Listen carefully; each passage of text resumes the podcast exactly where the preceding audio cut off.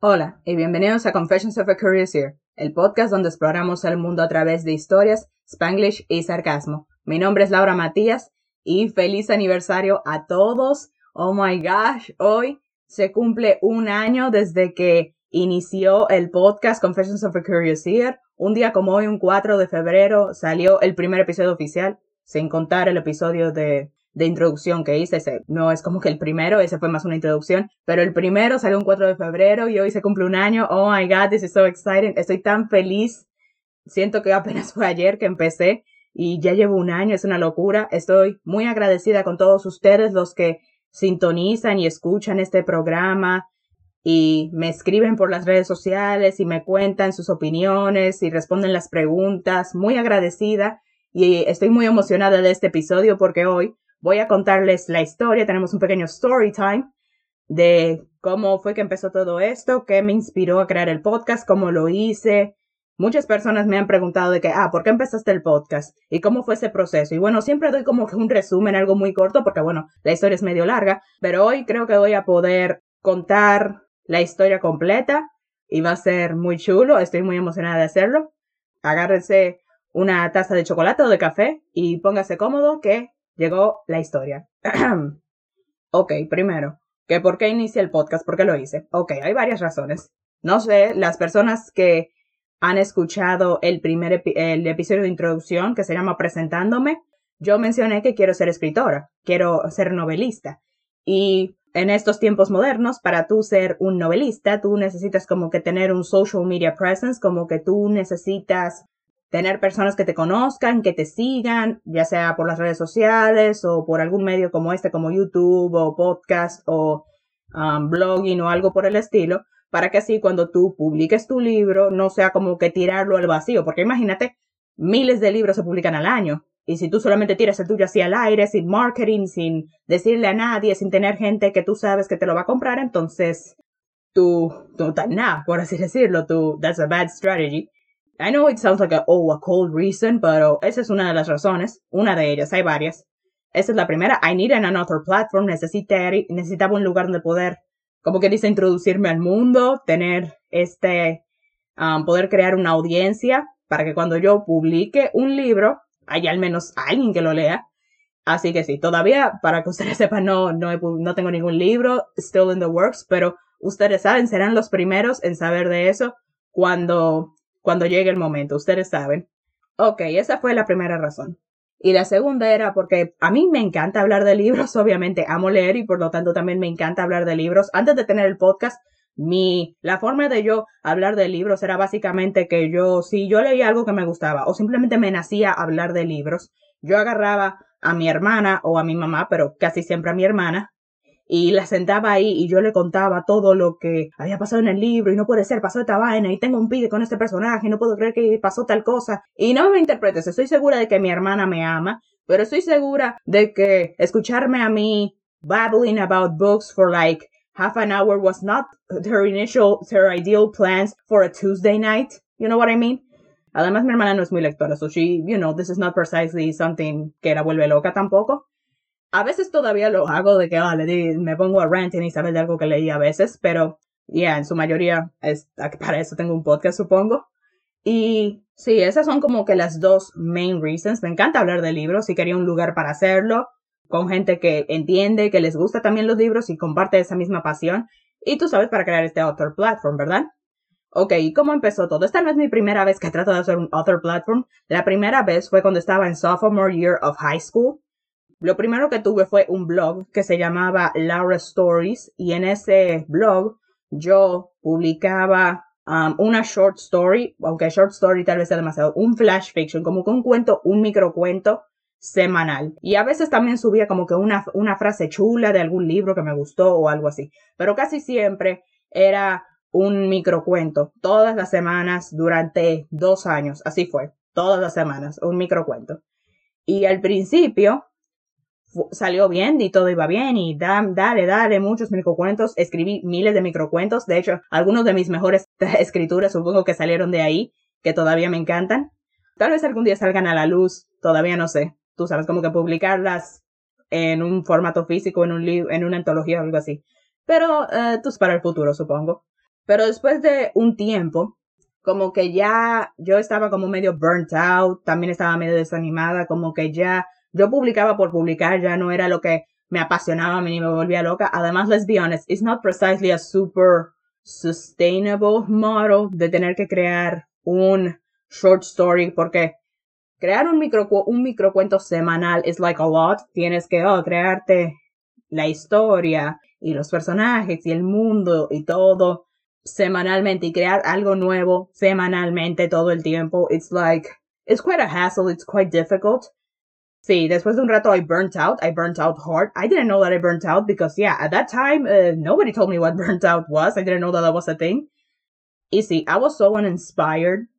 Y como que había gente que me lo decía de que, ah, como que ya no, ya no es como antes, que yo, yo no escribo como antes porque se me notaba. Y también porque um, yo estaba en mi cuarto año de bachillerato antes de graduarme, mi último año, y yo tenía como que tantas cosas en ese tiempo. La universidad, aplicar, también tenía que hacer como mi proyecto de fin de año y tenía un montón de cosas encima y tenía que soltar algo porque yo estaba metida en demasiadas cosas. Tenía muchas cosas pasándome y una cosa que podía soltar era el pod, digo, digo el podcast, el blog, porque bueno, imagínate, no voy a soltar la escuela, no puedo soltarla, así que tuve que soltar el blog. Al principio iba a ser algo como que temporal y que iba a volver a hacerlo, pero después en ese tiempo en el que no lo hice me di cuenta de que no quiero volver.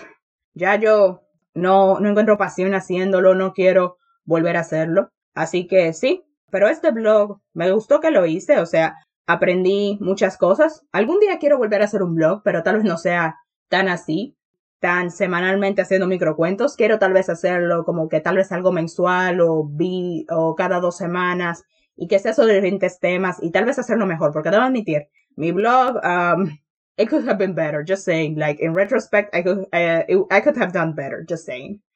Okay, so um, este blog me enseñó muchas cosas. Primero, lo que me enseñó es que maybe I should choose a more sustainable um topic, not something that's gonna burn me out or it's gonna like caerse súper rápido. O sea, obviamente cuando tú haces una plataforma de creación de contenido de cualquier tipo, un blog, un podcast o un YouTube channel, tú tienes que escoger algo niche, ya, pero también algo sostenible del que puedas hacer muchos videos, episodios o posts sobre eso without burning out or without like holding for straws, basically. Y si eso fue lo primero. Y lo segundo que me enseñó es that I need to quitarme la vergüenza and learn to market myself. Porque yo hice un blog y no le dije a nadie. Like, mis compañeros como que más o menos sabían que yo tenía un blog, más o menos, había algunas personas que más o menos sabían que yo tenía un blog, But nobody like knew about it. Yo no mandaba mi link de que por grupos de WhatsApp ni nada, ni lo publicaba en mis redes sociales cuando yo publicaba algo. Nada. O sea, I told nobody. I did zero marketing for this thing. Con razón nadie leía esta vaina. Honestamente, me sorprende la gente que sí encontraba mi blog porque imagínate, yo no, yo nada, yo no, a mí me daba vergüenza compartirlo, which is a big mistake. Este podcast no, este podcast yo lo anuncio hasta por los aires. So, yeah, eso fue lo primero. Um, hasta entonces yo no, yo no sabía de podcast, yo como que estaba más o menos familiarizada con el concepto de podcast, pero yo no los escuchaba y yo no estaba como que súper familiarizada con esto. Hasta que llegó el principio de 2020, pero eso fue antes de, antes de, de la pandemia, you know. Como que al principio, yo entré a la universidad en enero del 2020. Quite a time, you know. La paz antes de la tormenta, supongo. En enero del 2020, bueno, mientras estaba yendo sus primeros días a la universidad, yo pasaba mucho tiempo en carros, bueno, en Uber y vaina así, porque, bueno, para trasladarme a la universidad, hacer varios viajecitos de ida y vuelta a mi casa y vainas así. Yo pasaba mucho tiempo en carros, ¿verdad? Así que yo, un día punchando Spotify, descubrí, ah, mira, tiene una sección de podcast, tal vez debería ponerme a checar. Así que me puse a googlear podcasts de libros y vainas así y me puse a investigar eso y escucharlos mientras yo manejaba o mientras yo andaba en Uber a algún sitio. Y me tomó un tiempo descubrir cuáles son los podcasts que me gustan, porque yo soy como medio picky con mis podcasts. Like, I want something kind of specific. Like, I need to, you know, like, connect with the, with the host and stuff and find them funny and, you know, varias cosas. Y al principio no me gustaban los podcasts porque creo que los que estaba encontrando no, no sé, no eran como para mí, no eran como que de mi agrado, de no eran de, para mi personalidad, por así decirlo. no eran malos, pero como que no eran para mí, como que yo no era su target, por así decirlo. Pero después de un tiempo empecé a encontrar los que sí me encantan y ahora yo soy loca con los podcasts, yo tengo demasiados episodios descargados. I need to start working on that. Pero sí, me encanta, me encanta escuchar podcasts. Um, de hecho, hace un tiempo yo hice una lista de algunos de mis podcasts favoritos. Lo voy a dejar en la descripción para que usted lo cheque de esas recomendaciones que hice. Obviamente es un poco viejita, ya hay algunos, ya hay algunos podcasts más que se han sumado a la lista. Tal vez haga una parte 2. Así que ustedes pendiente si les interesa eso. Y luego empezó la pandemia y escuché más podcasts porque, tú sabes, mientras yo caminaba a mi perro o fregaba o me bañaba, también escuchaba podcasts. Y yo, después de, cuando llegué a la universidad, ok, cuando conocí a mis compañeros de la universidad, yo me sentí con un imposter syndrome tan fuerte. Y para que no sepa, el síndrome del impostor es básicamente como que, que tú estás en un sitio y sientes que no perteneces ahí, te sientes como un impostor y sientes que no, tú no deberías estar ahí, aun si técnicamente sí deberías estar ahí, pero tú te sientes como que tan unqualified to be there that you feel like you don't, even if you do. Y yo me sentí así en la universidad. Yo en mi empecé a conocer a mis compañeros y algunos eran fotógrafos, pero no digo fotógrafos así chilling, no, no, no, fotógrafos que tenían su negocio, fotógrafos que tenían sus fotos en galerías, que marcas los contrataban y vaina así. También tenía compañeros que estaban en televisión y tenían su propio programa, que muchas personas lo veían en un programa exitoso.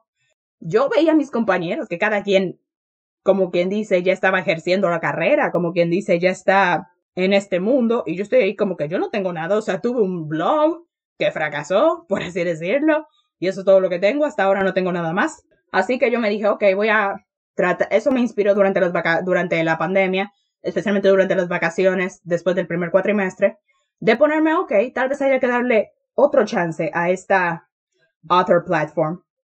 Y yo pensé, ok, tal vez me haga un YouTube channel, porque tú sabes, está AuthorTube y BookTube, que son donde se hacen esos videos. De hecho, yo creo que yo también tengo un episodio del podcast donde recomiendo BookTube channels. Lo, también lo voy a dejar en la descripción para el que le interese. Ah, ahí hago muchas recomendaciones de mis favoritos. Yo llevaba viendo AuthorTube y BookTube durante años y yo pensé, ah, ok, lo voy a hacer. Y muchas personas también me han preguntado de que, ah, ¿por qué no hiciste un YouTube channel en vez de un podcast? Porque, oh, YouTube es más como que más famoso en República Dominicana, más gente ve YouTube que consume podcast en República Dominicana, así que ¿por qué yo no hice eso? Y ok, le voy a decir por qué no lo hice y no me arrepiento y no, y no creo que vaya a ser un YouTube channel in the foreseeable future, you know? Primero, here's the thing. I tried making a YouTube channel and I hated every second of the process. I hated having to set up the camera. I hated having to, by the way, I didn't have a camera at the time. Yo lo que tenía era como que la cámara de mi laptop, which isn't the best, but it's what I had. Y traté de hacer eso. Traté de, I hated being on camera. I hated it. I felt like so stiff and so awkward. I hated like, you know, I just didn't like it. No me gustó tampoco. Yo no sé editar videos. Yo, yo como que sé hacerlo, pero um, it looks awful. Yo soy fatal editando videos, fatal. Y no me gusta hacerlo. De hecho, algo que me... Porque yo después de un tiempo, después de que traté de hacer el YouTube channel y falló, yo después de un tiempo me puse a pensar de otra vez que es mierda, tal vez debería darle a la vaina de YouTube otra oportunidad. Tal vez debería volver a intentar hacerlo. Tal vez I didn't give it like a fair shot. Luego, yo tenía en la universidad para ese tiempo una clase de fotografía y una de las tareas que nos pusieron es hacer un video y subirlo a YouTube sobre X tema. Y oigan, esa tarea me confirmó lo que yo ya sabía. I hated every single part of it.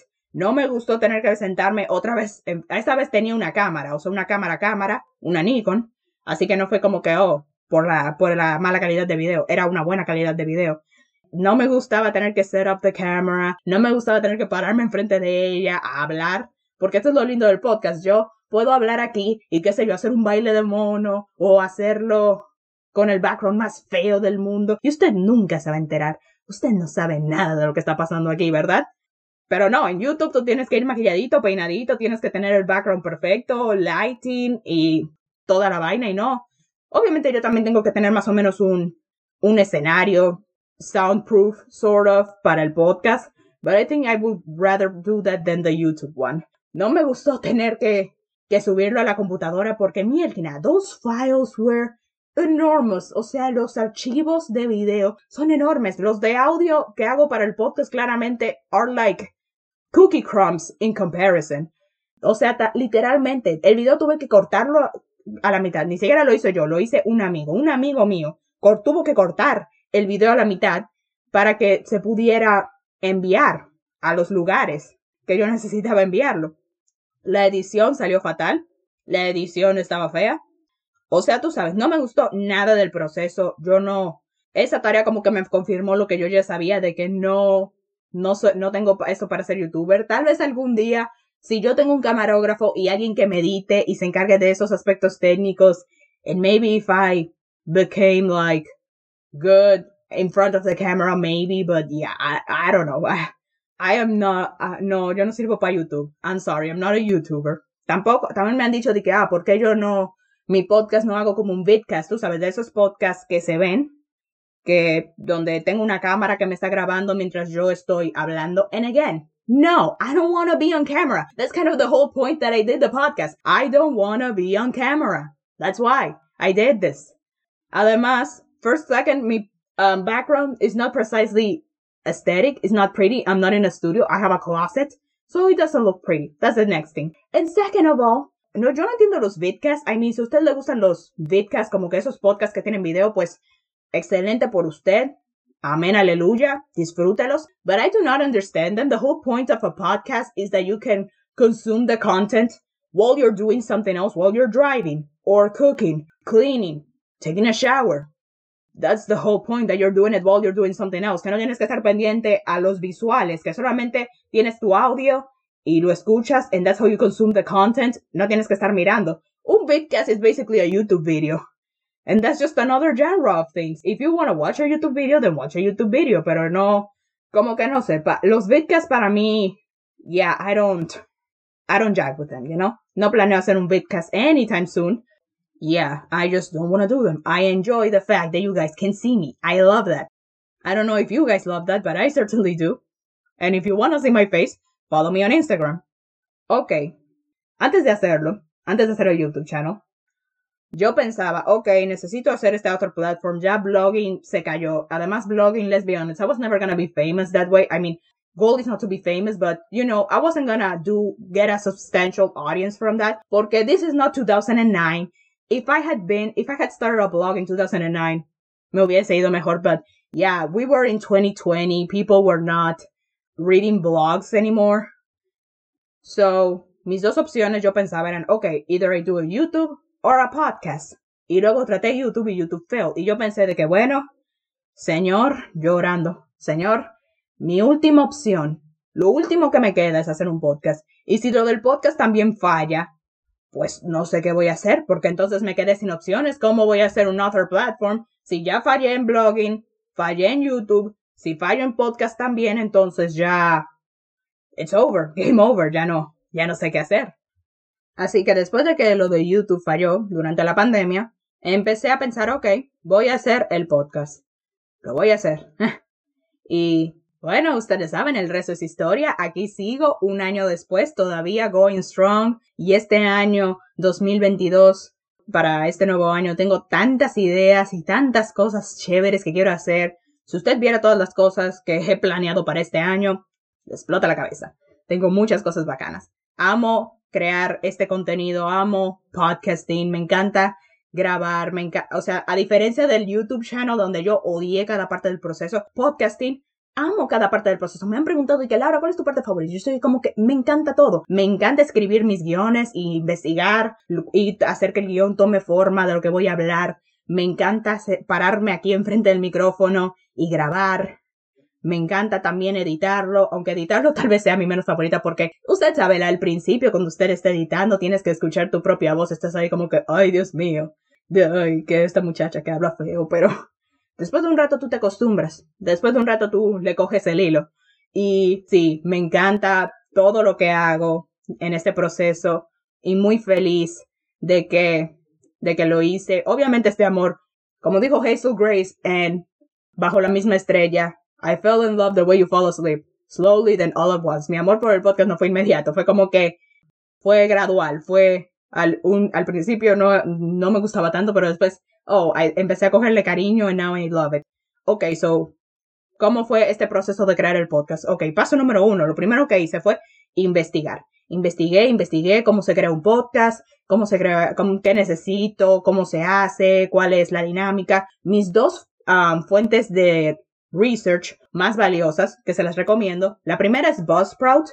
Buzzsprout es como que una plataforma de podcasting y ellos tienen un YouTube channel en el que ellos responden preguntas y te hablan del mundo del podcasting, lo nuevo en software y te responden preguntas de que, ah, cómo tener good quality audio, cómo hacer un good cover art y muchas cosas así. Y es muy bacano porque sus, sus videos son la mayoría son súper corticos, de cuatro o tres minutos, que tú te, lo escuchas así, huyendo, y te responden tu pregunta, y es muy bueno, lo recomiendo. Y el segundo es Pat Flynn, P-A-T-F-L-Y-N. Este hombre es el papá del contenido didáctico de podcast. Él tiene un podcast también y su canal de YouTube y su podcast tratan sobre cómo crear un podcast, y cómo hacerlo exitoso, también sobre marketing y YouTube channel y redes sociales y todo, todo esto de creación de contenido. Excelente, muy bueno. Voy a dejar los links de ambos YouTube channels en la descripción en caso de que usted también quiera crear su podcast.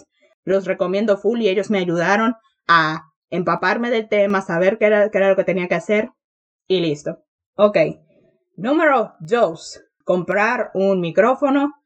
Yo creo que eso fue lo que más invertí. Lo que más invertí, creo que de todas las cosas de, de creación de contenido que he hecho, del podcast, YouTube y podcast, creo que el blog fue lo más barato. Lo único que tuve que hacer es pagar el dominio de, digo, laurastories.com, ese link. Lo tuve que pagar y eso es todo. El YouTube channel no llegué a pagar tanto porque técnicamente el YouTube channel like never really took off. Pero sí, al podcast hubo a little bit of investment pagando el micrófono, como que las tres cosas que pagué, el micrófono, el hosting site y los derechos de autor, como que una licencia que yo pagué diciendo, hey, yo creé esto, esto es mío, esta es mi patente, así que el que sea que quiera robarme esto, no, no, no, usted no puede, porque aquí dice que esto es mío de mi propiedad. Ja.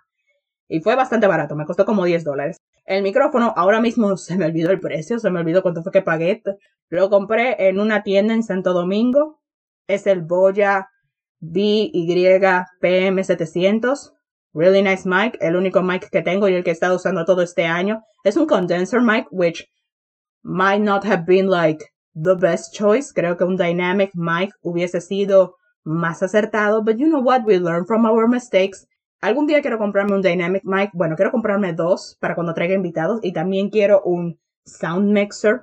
That's the dream. Eso es como cuando haya dinero para andar haciendo upgrades. Eso es lo que haré. Ya usted sabe. Pero por ahora, mi Nice Boya 700 has carried through. Y sí, lo compré. El siguiente paso fue el filtro antipop. Para el que no lo sepa, un filtro antipop es como que una por así decirlo, como una mallita que pones enfrente de tu micrófono para que cuando tú digas las P's y las B's no suene como explosivo, como que para que el aire que sale de tus labios cuando tú estás haciendo, cuando tú estás hablando, cuando tú dices esas letras específicas no suene feo en el micrófono. Por eso tienes un pop filter. Y ok, cuando yo compré mi micrófono, yo lo compré a través de su Instagram y que ellos me lo mandaran, de ship it in. Y yo les pregunté, hey, ese, ¿cuánto cuesta? Ustedes también venden filtros antipop. Y ellos me dijeron de que, ah, tranquila, que el micrófono viene con un filtro antipop. Y yo dije, tremendo, perfecto, denle para allá. Compro el micrófono, llega el micrófono, abro el micrófono, super happy, I have a microphone. Y luego me pongo a chequear la caja y no veo un filtro antipop en esta caja. Y yo me dije, ah, qué, qué raro. Y luego yo me dije, ok, tal vez el filtro antipop está integrado al micrófono como que on the inside en el, en el software o en el hardware. Así que empecé a hablar por el micrófono así naked. Nope, se escuchaban mis B's y mis P's, se escuchaban los plosives igualito. Y yo me dije, mierda, me, me embaucaron. Que DH. Pero nada. Yo traté de comprar un filtro antipop en otros lugares, pero aparentemente los filtros antipop no los venden así por separado. Como que tú tienes que comprar un set de otro micrófono, sound mixer, para que te vendan el filtro antipop. Y yo, I wasn't gonna do that. Tampoco quería comprarlo por Amazon because that was, then it was to take like months for it to arrive. Y yo quería empezar de una vez. Así que me dije, ok, I DIYed one. I did one myself. Yeah. Lo que hice, para en caso de que usted también tenga que hacerse un filtro antipop casero, cogí una percha de esas de, de wire, de metal, y yo la estreché hasta que se convirtió en un círculo. Y luego cogí una media panty y la metí en la, enrollé el círculo con esa media panty para que quedara, you know, stretch y medio durito y lo até. Y para que se pegara el micrófono, cogí una, una correa vieja y até este filtro antipop. Siempre lo ataba, ese filtro antipop, a el micrófono. And yeah, that's how, that's how it happened. Así fue como hice mi DIY. Mis primeros episodios durante varias semanas fueron con ese filtro and hey, it worked. Funcionó. Ah, todavía lo tengo ahí. De mis humildes inicios, tú sabes. Pero ya después de un tiempo, ahora tengo un filtro antipop normal que funciona, que compré en una tienda and it's also really good, way easier to use. Ok, lo siguiente que hice fue conseguir un hosting site. Um, ok, ¿qué es un hosting site? Podcast no es como YouTube. No es como, si tú vas a ver un video, tú vas a YouTube. Como que YouTube tiene como que este monopolio de los videos y si tú vas a ver un video, ah, tú vas a YouTube. Pero podcast no es así. Hay miles de plataformas, no hay como que un monopolio. Hay muchas plataformas, está Spotify, Google Podcast, Apple Podcast, está Pandora, está iTunes. Como que hay muchas. Y tú para que no tengas que andar subiendo tu episodio a cada uno individualmente como 50 veces, tú lo que haces es que coges un hosting site como Buzzsprout, como Podbean. Podbean es el que yo utilizo o también está Anchor. Y Podbean, lo que yo hago es que yo publico mi episodio ahí y Podbean manda mi episodio a todas las plataformas. Así solamente tengo que publicar una vez y no tener que ir a cada plataforma individualmente. También Podbean me da las estadísticas de mis descargas y de mis listeners de cada plataforma. Una gran bendición. Y también como que muchos hosting sites también lo que tienen es como que programas de crowdfund, también de sponsorships o de AdSense, which is really good. Todavía I haven't tapped into those things, but maybe in the future, you know, to get some money to buy those dynamic mics that I was talking about earlier. Y sí, Podbean, really useful, really great. Me ha funcionado bastante. También está Buzzsprout. Buzzsprout también es súper bueno. Podbean es 9 dólares mensuales. Buzzsprout es como 12 dólares mensuales. También súper bueno. Buzzsprout también lo recomiendo. Pero si usted quiere hacer podcasting por si lo quiere hacer por, por hobby y chilling y sin mucha presión o you're on a budget, está Anchor, Anchor FM, que es gratis, puedes subir tus episodios gratis ahí, que también es una opción, muy buena opción también. Ahora, edición. Edición era lo que me tenía mucho miedo, porque ya que yo era malísima editando video, yo pensé, ah, mierda, cuando viene a ver también soy mala editando audio en podcast. Así que, nada, el software que yo utilizo es Audacity, eso es para computadoras Windows, pero si usted tiene una, una Apple, está GarageBand, que esa también funciona muy bien. Pero si yo tengo Audacity, descargué el programa, me vi varios videos de tutoriales de cómo hacerlo, pero yo, yo diría que en edición lo que más me ayudó fue editar. O sea, yo veía un viaje de videos y como que nada se me pegaba, pero una vez que me, que me, se me quitó mi cobardía y me senté y me puse a editar y yo a punchar vainas y ver cómo funcionaban las cosas, fue ahí donde aprendí a editar. Ahora edito más rápido. Al principio yo yo duraba pila editando, pero ahora lo hago más rápido. And yeah, I editar, it's not my favorite. I don't hate it, but yeah, lo que pasa es que te da mucho calambre editando, te, te acalambran los dedos, that's the thing. Pero, y también al principio de que yo escuchando mi propia voz, yo estaba ahí como que, ay, Dios mío, ay, qué loca. De hecho, la gente que está, ha estado aquí desde el principio, los fieles que han estado aquí desde el principio y escuchan mis primeros episodios, se darán cuenta de que yo digo la palabra bueno mucho. Yo decía bueno esto, bueno lo otro, bueno aquello, todo el tiempo. Esa era mi muletilla. Y yo, con una vergüenza, y yo trataba de borrar la mayor cantidad posible, pero había algunos que no logré borrarlos. Y mis, amigos me decían de que Laura, tú estás diciendo bueno demasiado. Y yo dije, ay, sí, lo sé, no me lo digas. Ay, qué horror. Ya yo estoy mejorando. Tengo otras muletillas. I'm not perfect. He pensado coger una clase de locución. Maybe I will y he mejorado mucho, edito, después de, después de editarlo, lo edito como que una vez, después lo vuelvo a escuchar otra vez para ver si se me quedó algo. Luego lo subo a Podbean, le pongo su descripción con todos los links y las cosas. y luego lo subo. Yo, en caso de que no se hayan dado cuenta, porque yo no lo, I don't broadcast it here, pero sí, yo publico todos los jueves a las 9 de la mañana. Hoy no lo hice porque, bueno, quería que el episodio saliera el 4 de febrero, que cayó un, un viernes, but that's okay. La semana que viene caerá un jueves, I promise. Sí, esta es la historia de cómo creé Confessions of a Curious Ear. Espero que la hayan disfrutado. Gracias por todo su apoyo. Gracias por estar aquí. Y espero que estén disfrutando este programa y que disfruten este proyecto tanto como yo. Compártanlo con sus amigos. Let's make this bigger. Me he divertido mucho, he gozado mucho haciendo estos episodios, hablando de libros y de películas. It's been great. Obviamente no he dicho todo, hay más cosas. This is a very long story. Pero yeah, this is everything for now. Espero que lo, que lo hayan disfrutado. Si les gustó, suscríbanse al podcast, dejen un review. Mis redes sociales van a estar en la descripción. Me cuentan si tienen, qué les parece este episodio. What are your hopes para este próximo año de Confessions of a Curacier? ¿Qué les gusta del podcast? ¿Cuál ha sido su episodio favorito en este año que ha pasado? And yeah, I am, I am so happy. Me siento tan bendecida y tan afortunada de, de tener el privilegio de hacer esto.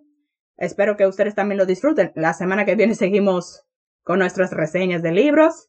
Cuídense, pórtense bien, cómanse todos los vegetales y nos vemos hasta la próxima.